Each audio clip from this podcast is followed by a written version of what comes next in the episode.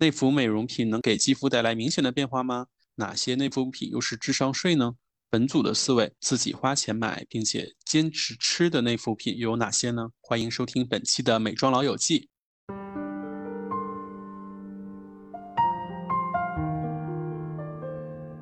大家好，我是张勇，一位前美妆创业者。嗨，大家好，我是七七，一位拥有超过十五年行业经验的资深编辑。Hello，大家好，我是黄婷，我也是拥有十余年媒体从业经历，同时也是一个电商内容营销人。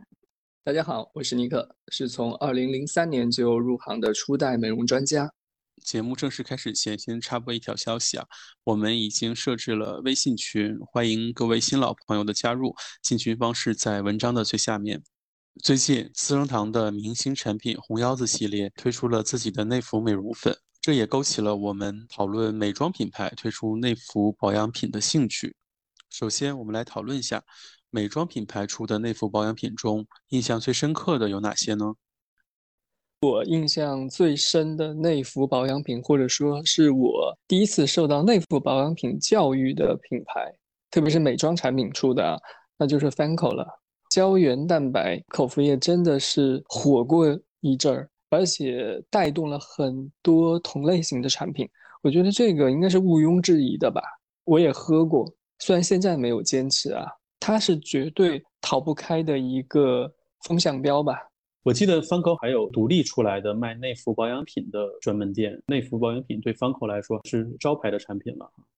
山口呢，我还是相对比较熟的，因为我去过一次他们日本的整个的 tour，当时是有参观他们银座的那栋楼，同时去了他们的工厂。很认真的进了工厂，因为穿了防护服，大家都做了严格的消毒措施。大家为什么现在讲美妆口服，第一个想到翻口就是胶原蛋白这个上面，它确实是一个里程碑式的存在。中国人对于美妆口服保养这件事情会有天然的接受度，因为所有中国 老祖宗的说法都是内服外养嘛。小二十年前嘛，香港在做翻口海外的代理胶原蛋白口服这个事情。第一次带入内地的时候，真的是很新鲜。翻口在中国的早期做的其实是蛮不错的。然后呢，翻口第二次翻身，其实不叫美妆了，它可能是类似于个人保健营养品。它出了一系列的二十岁开始，二十三十、四十五十不同的年龄段分男性和女性的这样的一个 supplement。这个产品我倒是比对胶原蛋白要印象更深刻一些。我家属是三十开始吃它的口服营养品，你可以到日本的药妆店看到这个商品，目前所有药妆店。可能是卖的最好的口服美妆。再说一个在业界比较有名的口服是 c o d a l i 的葡萄籽胶囊，他们家自己在法国的葡萄庄园我也去过，确实是他们完全是从自己的庄园去做葡萄籽的研究和提取。葡萄籽抗氧化这个事情也是有很多的论文去支持的。护肤的抗氧化和内服的抗氧化是一个不可分割的部分。我自己对美容口服的启蒙确实是从芬口开始的，而且它的这个胶原蛋白肽饮品，现在如果严谨一点的说法是后面要加一个肽。当时对我来说是非常震慑我的心灵的。中国人从小到大接受的教育，可能也是知道，比如说吃猪蹄啊，或者是海参一类这种富含胶原蛋白的产品是能够帮助你，比如提升皮肤的弹性啊、透明度啊，其实是有一个这样的概念的。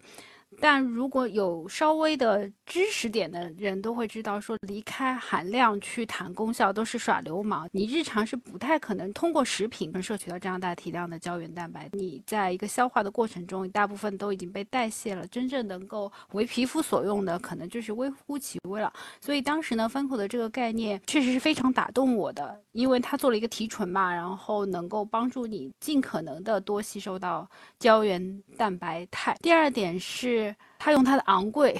震慑了我。当时刚刚推出的时候都是瓶装的液体，然后一盒我记得是二百九十八，十瓶就是只够吃十天。然后你想十几年前这个概念，就是当时我还是觉得它可以算是。美妆饮品界的贵妇品牌，不好意思，我要插播一句，其实，在帆口进入中国市场以前，有一个很有名的丹麦品牌伊美婷也一直在做胶原蛋白美容口服片，他们也是一个很优质的产品，但因为它是口服片嘛，它一盒大概五百块钱，你是真的可以吃一个月。当你市场上已经有了一个这样成熟的产品之后，你进入了一个新的更昂贵的包装形式完全不同的产品的时候，你还是非常的耳目一新的。而且当时我完全被他打动的原因，是因为他说它是液态的，更容易被身体吸收。我也不知道，我现在就是回想起来，我当时脑子就是不知道是怎么回事，是被洗脑了还是怎么样，就完全就是非常的幸福这一点。但我吃了一段时间之后呢，我也感受到了很深刻的经济压力。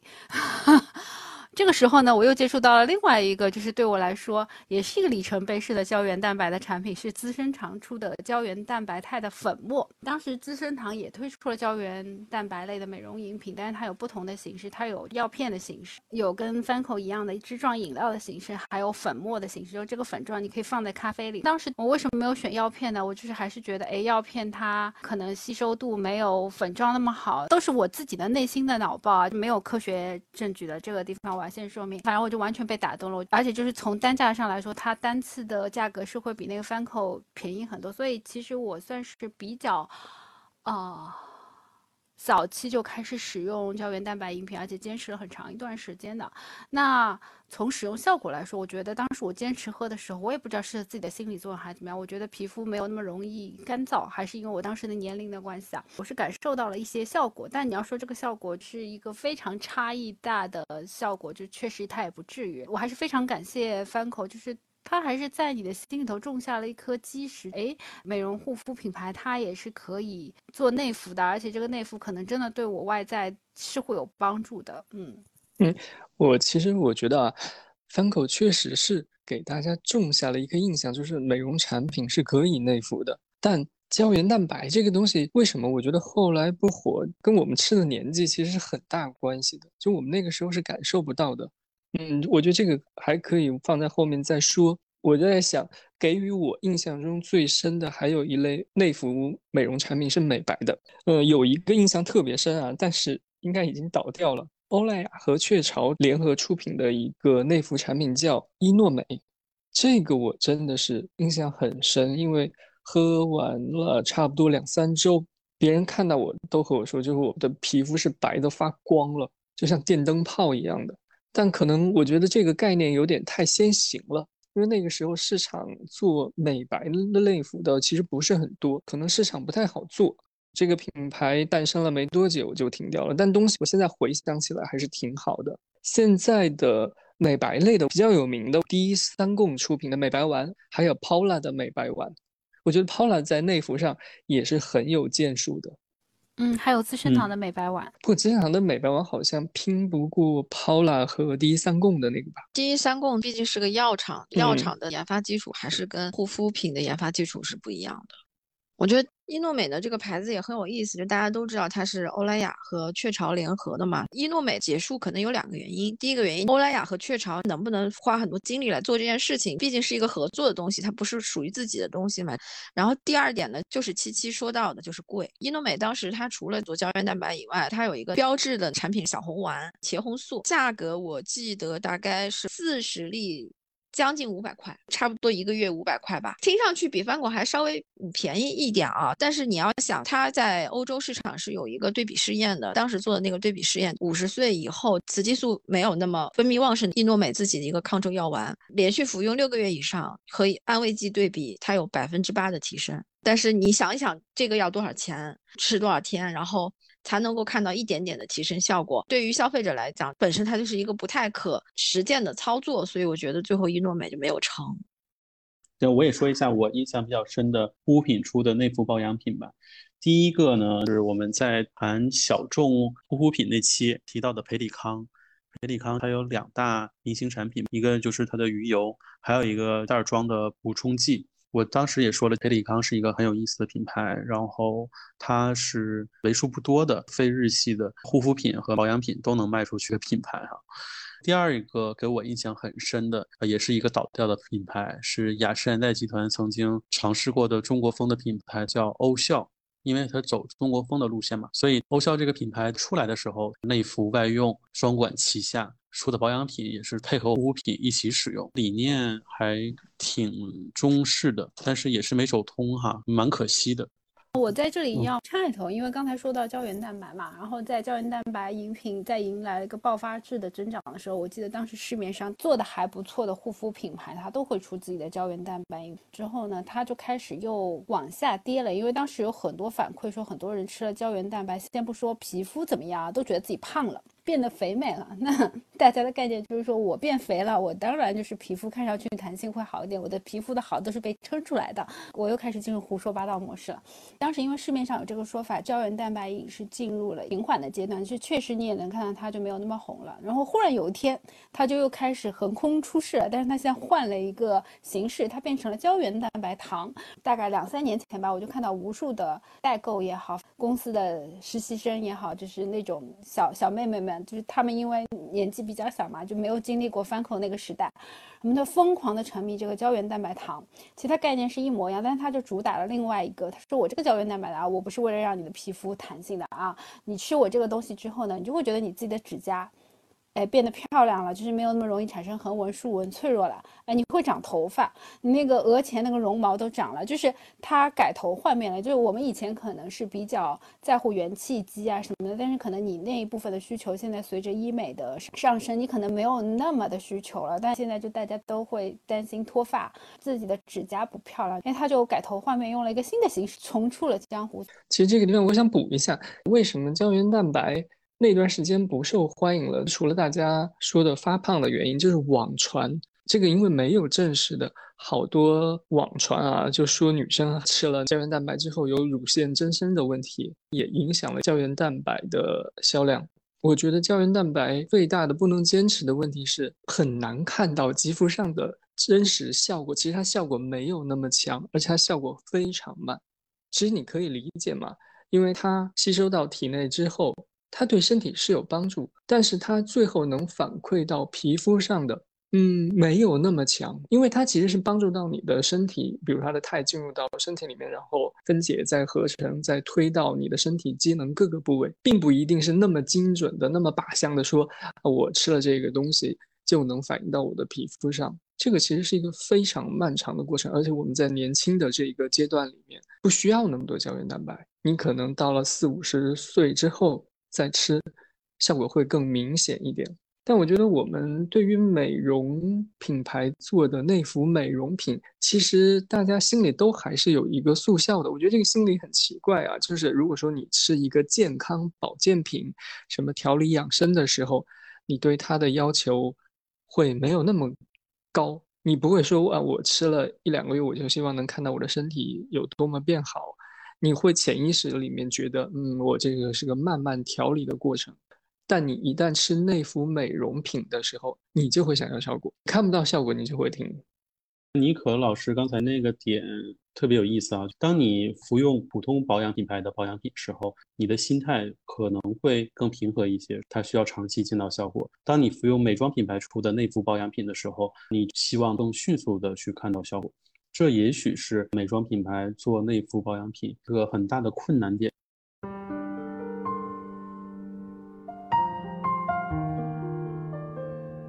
接下来，我们一起讨论一下美妆品牌做内服保养品的时候有哪一些困难呢？资生堂这次内服红腰子冻干粉，你们觉得能不能成呢？先说那个，嗯，前面提到的这个问题，培里康的鱼油是我一直坚持在服用。过很多年的，然后当时我是觉得它在产品上是有一个无可替代性，因为市面上可能有很多鱼油类的产品，但是只有它是阿拉斯加的鱼油。打一个食品的比方，广东人应该会很懂，就是清远鸡就是鸡中的不可替代，没有普通的鸡能够跟它相比的。从原料上来说，它是有说服力的，这是第一点。第二点就是说，鱼油它所含的欧米伽三的成分。以及 DHA 啊之类的，你会看到在食品的端口，可能比如说你得吃到海参，你才能够拥有这个东西。那海参本身它也是个很昂贵的食品，它在产生对标的时候，你会有个很清晰的认知。我自己买东西来食补也很贵，而且我还要自己煮自己弄，就是其实是很烦的，未必能达到我自己的提取量。那我吃一个鱼油，我就能够达到这个提取量。我觉得还蛮好的。刚才黄婷也提到的欧缇丽的补充剂，它主打的是一个白藜芦醇嘛，然后白藜芦醇在葡萄酒头是富含的，所以这也是和 Godelli 这个品牌之间产生了一个很关联性的 link，那大家也会知道说，葡萄酒它本身没有那么便宜嘛，它也你再买低价位的酒，它也一两百块钱一瓶，那你要到这个摄取量的时候，你又会觉得我可能去买一个葡萄藤萃取的药片会更划算。现在成分党很流行，大家都会去研究这个成分。当你一看一旦开始去研究这个成分的时候，这种类比的心态，它主打的这功能性的成分，它有没有可能有平替？就是美妆品牌在做美容补充剂的时候，非常要直面的一个问题。培里康鱼油对比斯维诗，还有我自己吃的挪威小鱼品牌，横向对比的时候，你发现它们价格基本上是一致的。如果像七七那么说的嘛，它是独家的一个阿拉斯加这个鱼油，它也是有价格优势的。再加上鱼油，它不是美妆品牌独创的一个补充剂品类，从最根本的价格因素来讲，啊，它也是有很大竞争力的。大家对于保健品要长期主义是有认知的，但是对于口服美妆。是没有办法坚持长期主义的，因为美妆大家的耐心期有三个月就已经了不起了。虽然它本质上是一个东西，但是在大家的认知里，它就是变成了两个东西。然后讲到原料的独特性，说回资生堂的这个冻干粉啊，因为我没有看到具体的介绍，比如说工厂是资生堂自己的线，还是资生堂自己的一个研发，还是说跟其他冻干大厂的合作。从这个角度来讲，我想说资生堂另外一个口服的产品，它卖了很多年，卖的还不错，叫长命草。我不知道大家有没有听过三个中文字的长命草，对，到处经常看见。嗯，对，它是在药妆店还蛮畅销的。然后我认识还蛮多资生堂本部的呃朋友，他们在内购的时候也会买这个产品，大家是很认可的。那长命草其实它特别是在哪儿呢？冲绳的一个离岛叫与那国岛，他们从与那国岛的一个植物就是叫这个长命草里面去做的一个提取，它有喝的饮料、吃的药丸。它的特别在于长命草在日本目前应该就是资生堂自己在做。琪琪也说到了，你原料的选择是不是有一个无可取代性？我觉得这是做口服美妆的时候很关键的一个东西。资生堂的这一款红腰子冻干，好的一方面，它丰富了红腰子的产品宇宙。我们做调查的时候可以看到，红腰子除了精华，还有很多产品，比如说它有化妆水，它有面霜。只是说，虽然叫红腰子吧，但它这些产品并不是很红。然后它这次推出的冻干粉主打的是益生菌，应该用的是双歧杆菌，号称是十亿个一袋。主打益生菌这个概念其实是 OK 的。之前有合作过一个品牌，在我服用的时候，对健康来说，反映到皮肤上的调理来说会更有效果，甚至会大于胶原蛋白肽对于肌肤，特别是针对年轻肌肤的影响。但那个品牌它的背后是一个非常大的。专门做益生菌的制药企业，它给青汁啊或益藤园啊很多食品保健品品牌去供应益生菌。我印象中挺深的，它的那一瓶胶原蛋白里面所添加的益生菌是一千五亿，非常高的，而且是他们家的独特的一个菌种。双歧杆菌你可能会在某些品牌的酸奶里面找得到，可以去喝酸奶补充。但那个品牌的它的益生菌就是比较独家的，我觉得这个就呼应了刚才说的一个问题：当你做一个保健品，特别是美容保健品的时候，它的独特性或者是独家性是非常重要的。至于说资生堂这个看不看好，目前来说我观察到了，至少它上市是静悄悄的，没有那么火吧。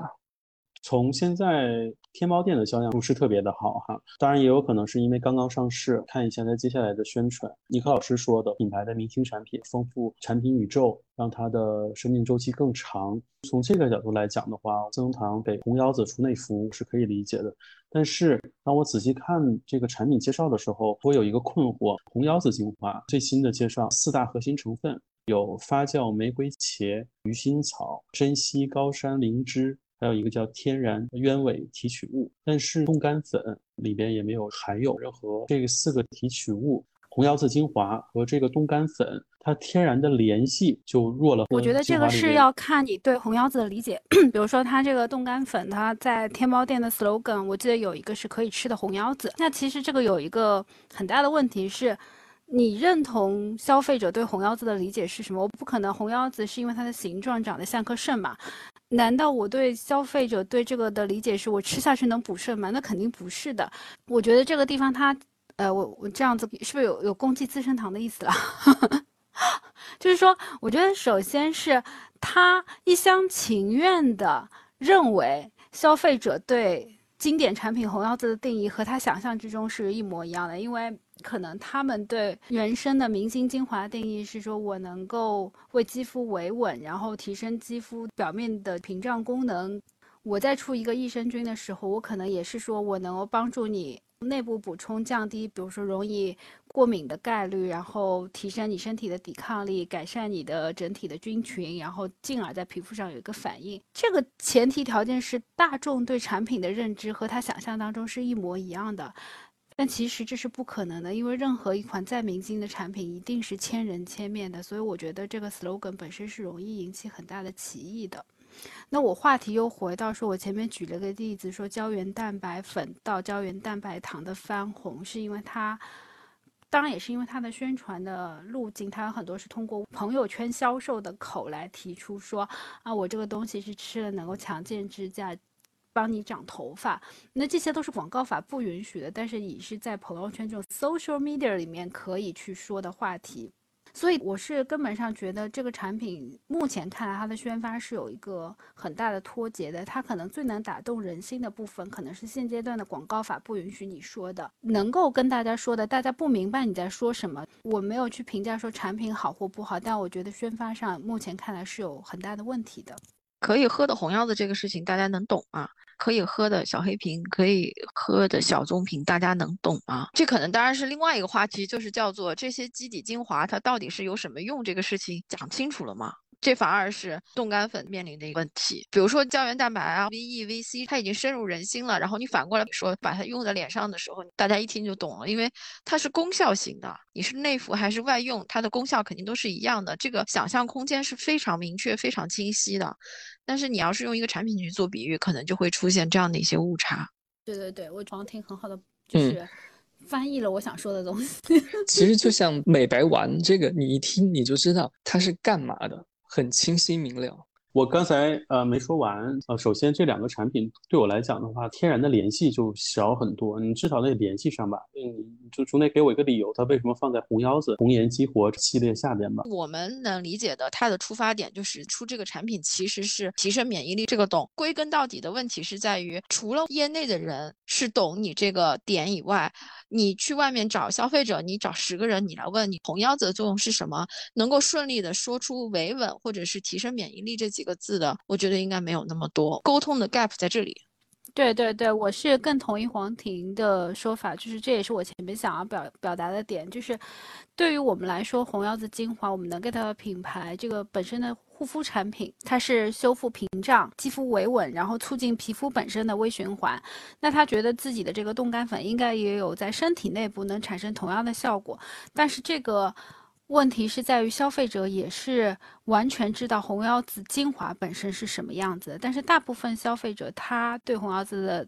精华的认知就是啊，资生堂优品长得像那种红腰子的明星精华，非常好用。好用在哪里我不知道，但是我觉得它非常好用，我要买来用一下。那如果是基于这样子的认知再去进一步做下一步沟通，它是非常困难的。嗯。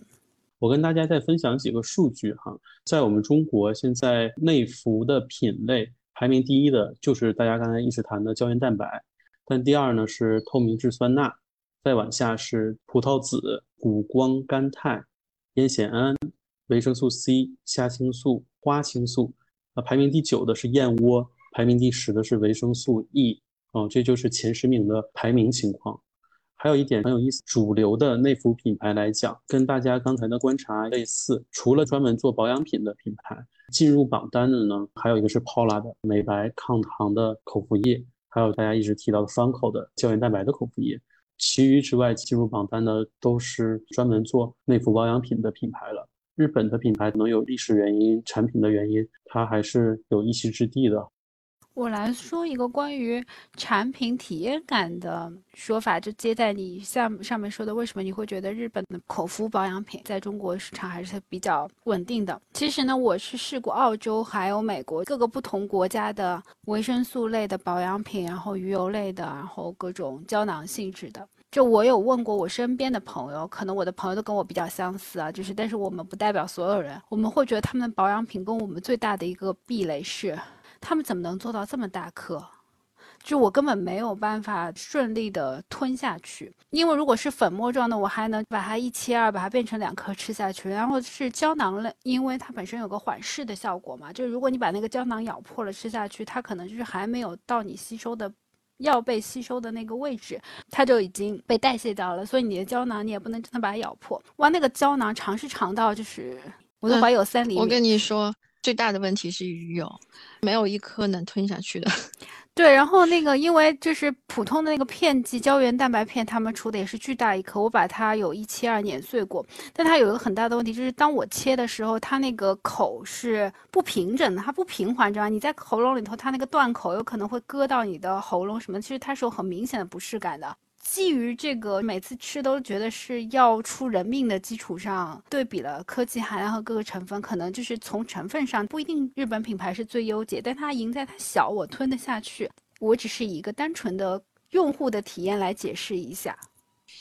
啊，这个我 讲一下我的一个经历，我真的第一次感受到人种的差异，就十几年前去美国，然后去 CVS 买保健品嘛。买完以后发现没有一颗吞得下去的，导致我很多年不吃鱼油的一个最重要的原因就是，我觉得我没有一颗鱼油是吞得下去的。美国的 pharmacy 卖的所有的东西跟我都是不适配的。澳洲呢，呃，也有这个问题。Black Moss 之前有一段时间吃 Black Moss 的鱼油，它出了一个亚洲的 mini 版，就是你吃三颗顶它正常的一颗，但是那三颗你是吞得下去的。我就补充一个我的感受，他们的含量也是啊，我觉得欧美品牌曾经我吃过什么 GNC 啊，他们的。成分含量基本上都给你堆到天花板上，DHC 参考，它们的含量都相对少很多，容易吞咽嘛，但就是可能颗数吃的要多一点。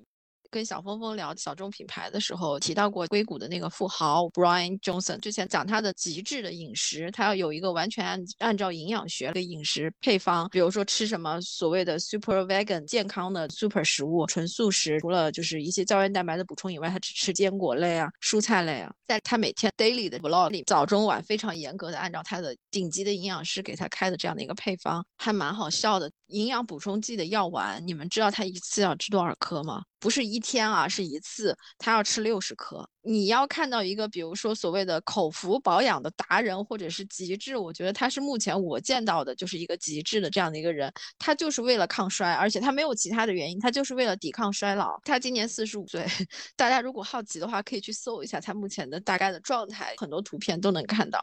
因为他严格按照这个补充了以后，他发现油脂的摄入是不够的。事实上，他的脸是垮的，整个的胶原蛋白是撑不起来的。他说：“我要重新调整一下我的饮食配方，我可能需要加入一些正常的蛋白质和脂肪的摄取。”我就想表达一下，就是说，如果你做到了一个极致，你是什么样，可能其实并不是你想象中的那样。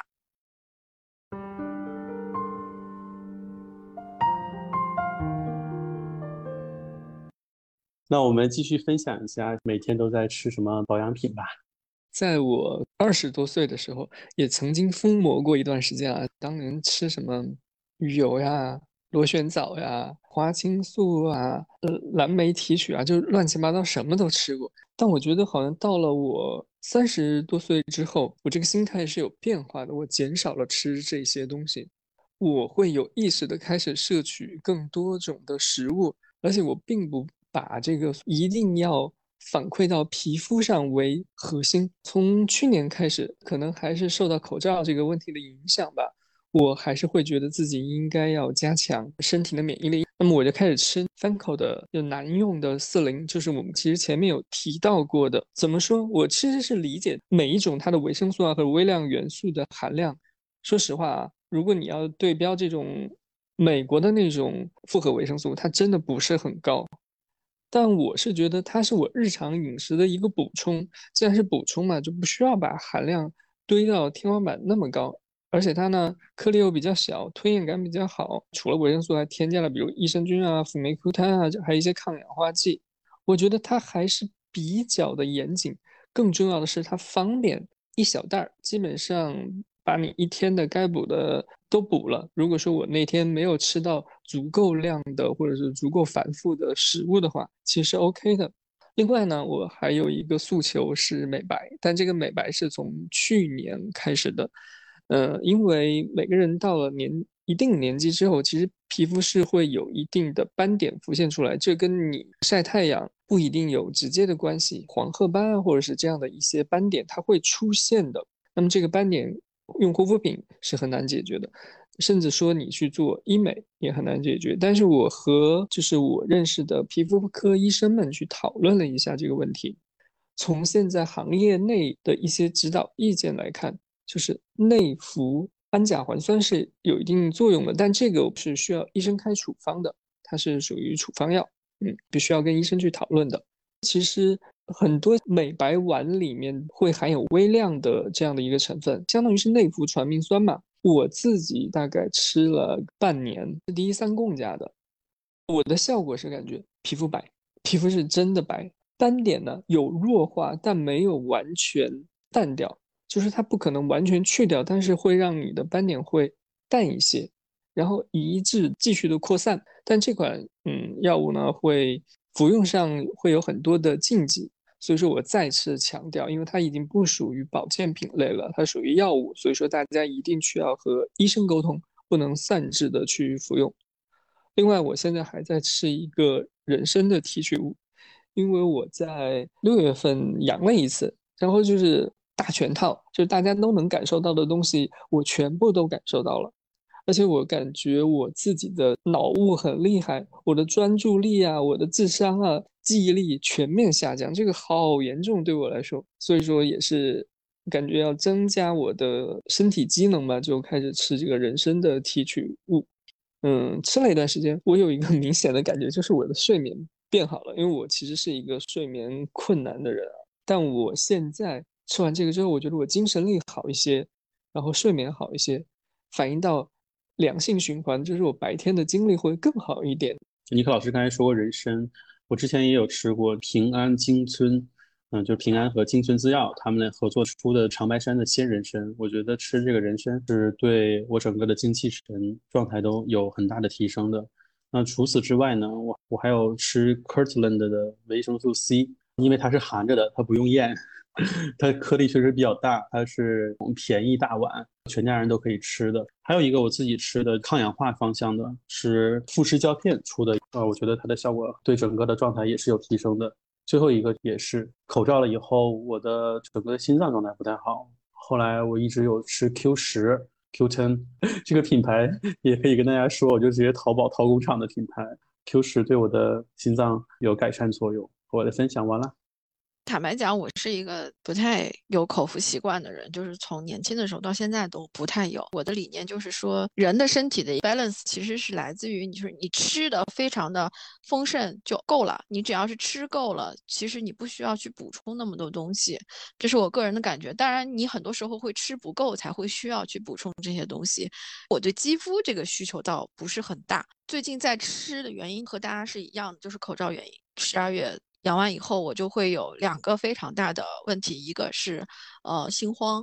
还有一个是脱发。我这辈子没中过什么基因彩票，但是我唯一的基因彩票是中在头发上的。我的发量是真的很多，但是这一次完了以后，我突然发现，我每一次洗完头，可能那个下水道就会堵掉。我现在吃的是一个是鱼油，一个是 Q10。我想说一些呃有感觉到的个人变化，鱼油 生发是很明显的。长了很多碎发，但是也有一个副作用，就是头皮会变得很油。洗完头。第二天还好一点，第三天早上一起来，你必须赶紧去洗头，一缕一缕的头发了已经。鱼油，我另外说一个好的点，我们家有两只猫，都是十九岁嘛，所以就很老很老。然后，呃，为了给他们做一些营养的补充，因为本身他们现在在吃处方粮，可能营养就不太够。医生建议我们给他们找了一个非常非常小颗的，也是人类在吃的一个鱼油。然后我们家猫咪吃完以后，非常明显跟我情况是一模一样一样的，就是毛发变得特别好。呃，本来因为老猫它的毛会比较干枯，就是没有那么柔软，但是现在就是它们俩的毛肉眼可见的变化都会比之前好很多。另外，Q10 本身它就是一个对心肺的维护嘛，对心慌是有一定作用的。这个很明显，因为之前刚好了以后，有时候睡觉前心到九十多，那真的是有点快。后来慢慢的就调养下来了。当然，可能我觉得跟本身你养完以后的身体的修养和免疫的恢复会有一定的关系，这是我个人的感觉。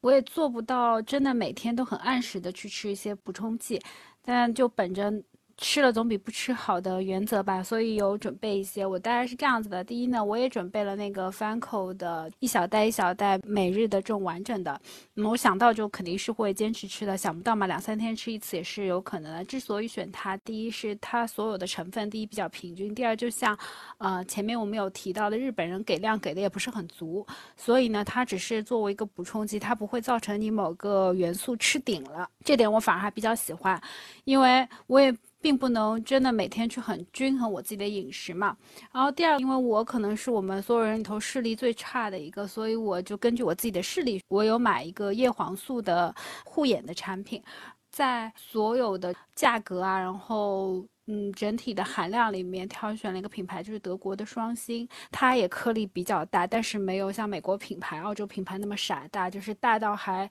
正好是在我可以吞下去的极限范围之内。然后整体的价格还有药厂的背景啊和含量，我觉得都是比较合适的。然后另外一个就是前面提到的勾黛丽的这个大葡萄，因为它是含白藜芦白藜芦醇嘛，抗氧化的效果比较好，所以我还是有在坚持的，想起来就吃。我这个产品，它给你的提示是你一天吃一到三颗就可以嘛。那我们因为以前采访过这个创始人，可能他自己家大业大，吃起来比较贪心，吃起来可以更放松。他说他可以一天吃到四到六颗，有时候如果我很多天想不起来吃的时候，我也就会稍微多吃几颗。嗯，差不多我就是这些啊。好，还有。此处再补充一个，但是它不是一个软文啊。我事先说明，有一个中国的新的品牌啊，二零二二年才注册的，叫每日博士。然后它之前就有 C 顶给我一些它的什么 C 三的那种小妖菌，它主打乳酸菌的概念吧。然后说是可以空腹吃，可以针对你的腰腹去做一个减肥。然后我有开始吃，但是因为我也没有坚持，所以老实说我没有看到什么效果。但是我最近有在吃了。呃，对了，因为大家不不是都有一个问题嘛，就是不能够按时吃或者想不起来吃。我告诉大家一个方法啊，因为我用的是苹果手机，苹果手机里面有一个健康，然后你在健康里面呢，可以把你每天要吃的营养补充剂或者药品输入进去，吃多少次，要吃多少片，然后你设个时间，它到那个时间就会提醒你的，然后你要是用手去确认一下你吃了没有，这样的话你就每天不会忘记吃了。我现在就是这样，这个分享给大家。另外还想补充一点的是，关于给猫吃的这个问题，顺便又拉回到资生堂的这个红腰子内服，因为它主打的是益生菌嘛。益生菌其实我了解的情况下来，大家还是值得一吃的。它对于胃肠道不好的人确实特别有改善，而且你还可以人猫同吃。因为我们家的那个小猫之前它会有。那个软便的情况嘛，然后我就去在这个猫圈搜索，然后就找到一个人吃的营养补充剂，就是叫布拉迪酵母，它也是益生菌和酵母类的。每次加一点点在它的，比如说罐头里面，大概吃了一段时间，它就不软便了。然后我才去仔细研究这个东西，然后把它推荐给我们家长辈肠道不好的人去吃，我觉得也挺不错的啊。嗯，我的分享完毕。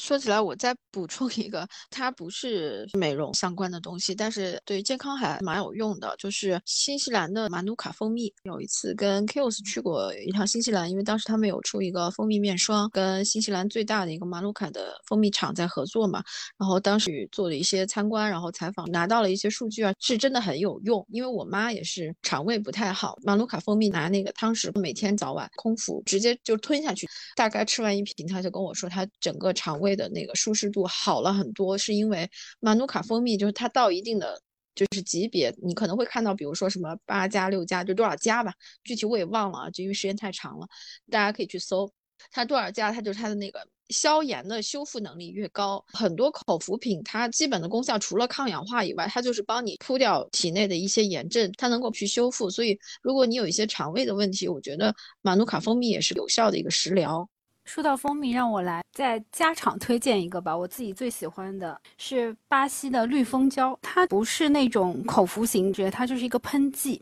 或者是它有那种胶囊的性质，就是你要滴在哪里。比如说，如果你口腔溃疡有一个小白点之类需要收口，然后这个东西就特别有用。还有一种情况就是，呃，我之前也阳过，阳过之后就喉咙巨痒。我不知道大家有没有痒到过这个程度，你当时是有想把自己的喉咙抠烂的那个心情的。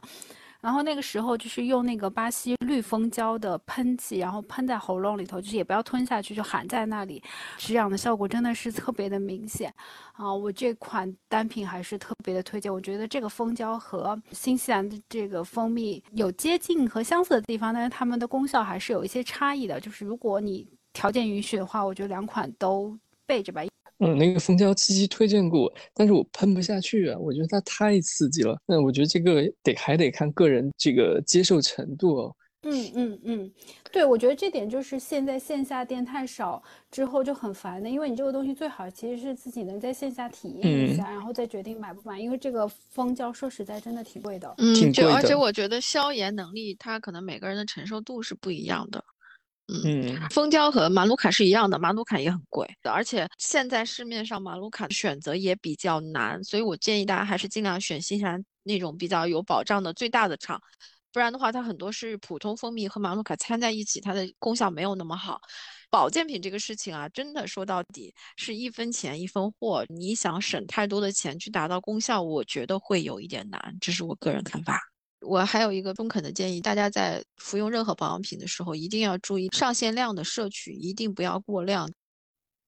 节目的最后要提醒一下大家，今天谈到的食品啊、营养品啊，还有补充剂啊，它们都不是药品。如果你有身体不舒服的时候，第一步要去看医生，寻求专业的帮助。每个人的体质状态也都是不一样的。本期播客中，本组分享的营养品都是基于自身的经验。所以也仅供大家参考，不作为推荐的依据。今天的节目就到这里喽。有哪些口服保养品，尤其是美容类的口服保养品，是你服用后觉得真正有效的，或者是你踩过的雷？请多多留言和我们分享吧。也欢迎大家添加下面的微信号，在群里和我们继续讨论。谢谢收听，我们下次再见。嗯嗯，拜拜，辛苦啦，拜拜。